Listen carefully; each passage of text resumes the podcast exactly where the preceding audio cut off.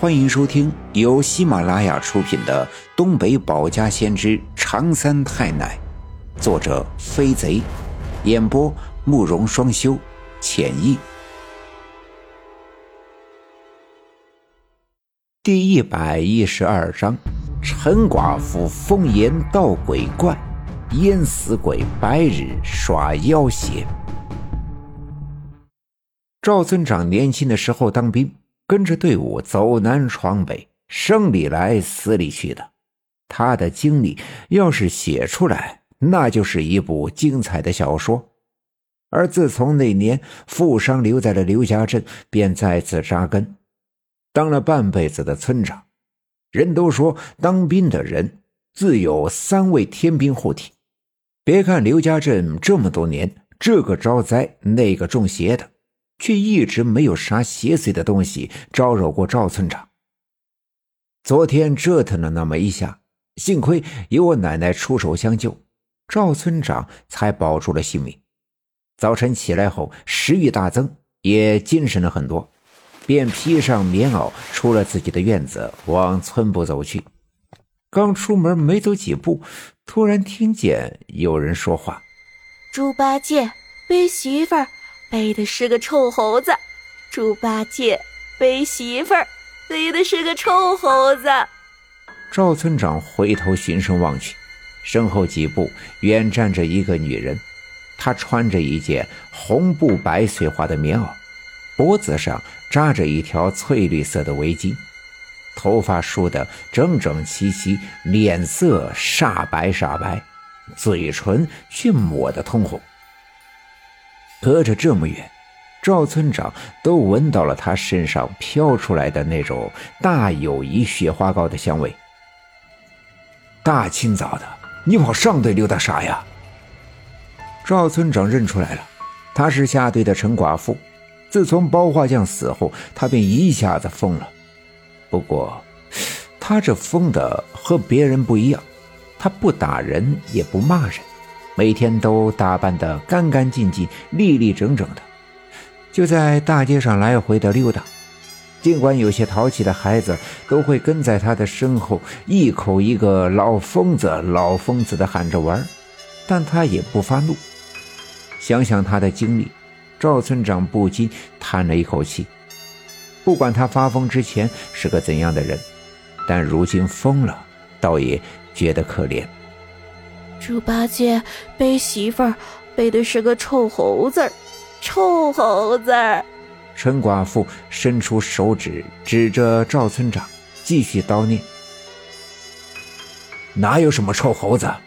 你赶紧回家吧，这天儿怪冷的。”赵村长冲他挥了一下手，说道：“臭猴子，臭猴子，就在你身后，就在你身后。”陈寡妇继续指着赵村长说道，说着，脸上立刻显出了惊恐的表情，就好像看到了什么恐怖的东西一般，转身往东跑了，边跑边喊：“臭猴子，臭猴子！”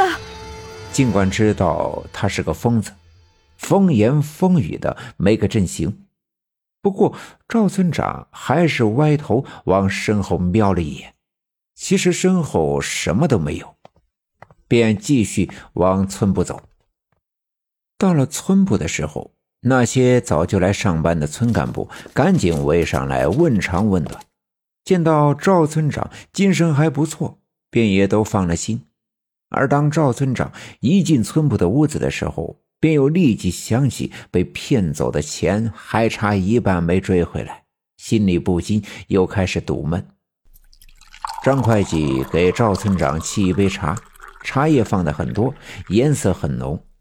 这是赵村长多年来喝茶的习惯。刚点了一支烟，突然外面有一些人说话的声音。赵村长病刚好，有啥事儿过两天再说，不行吗？你们就别进去了。赵村长探头透过办公室的玻璃窗子往外看，原来。是下队的几个村民要进来办公室见他，被一个小分队员拦在了外面。赵村长站起身，推开屋门，迈步出去。没事没事你让他们进来吧。见赵村长发话，那个队员便不再阻拦，下队的那几个人便进了屋子。刚一进来，便满脸堆笑。呃呃，赵赵村长，我这是无事不登三宝殿呀。有啥事儿就说吧。赵村长示意他们自己找凳子坐下。这眼看过年呢，我家有个亲戚老人生病了，跟我借点钱，我手头也没有呀，我就寻思着，我前阵子交给村里修大石碑的钱，看能不能。退回来，赵村长，我我不是不相信你啊，我也知道跟着你干能挣钱，可这不是家里实在没办法了吗？这才。另外的几个人也跟着附和，七嘴八舌的说话。赵村长看了他们一眼，心里明白，他们是见这钱交了，迟迟没动静，心里打鼓，这是来要钱的。没等赵村长说话，张会计便说道：“这钱是交给省里的施工队了，钱都给人家了，你说要回来就要回来呀？这也不是砸家炕头呀！”张会计的话里带刺，那几个村民脸上一红一白，但还强挤出笑容来，跟赵村长祈求。张会计偷偷的看赵村长，他了解赵村长的性格。为人和善，耳朵根子软，担心他答应把这几个人的钱退了。尽管账上的钱给他们退了绰绰有余，但一旦开了这个口子，其他的人都来退钱，恐怕这钱被骗走的事就会败露。